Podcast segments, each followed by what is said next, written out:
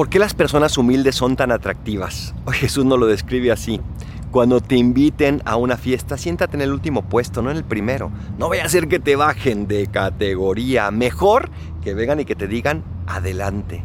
La persona humilde es atractiva porque no exige nada para sí, sino que sabe que todo es un regalo y por lo tanto todo lo recibe con alegría y también lo da con alegría.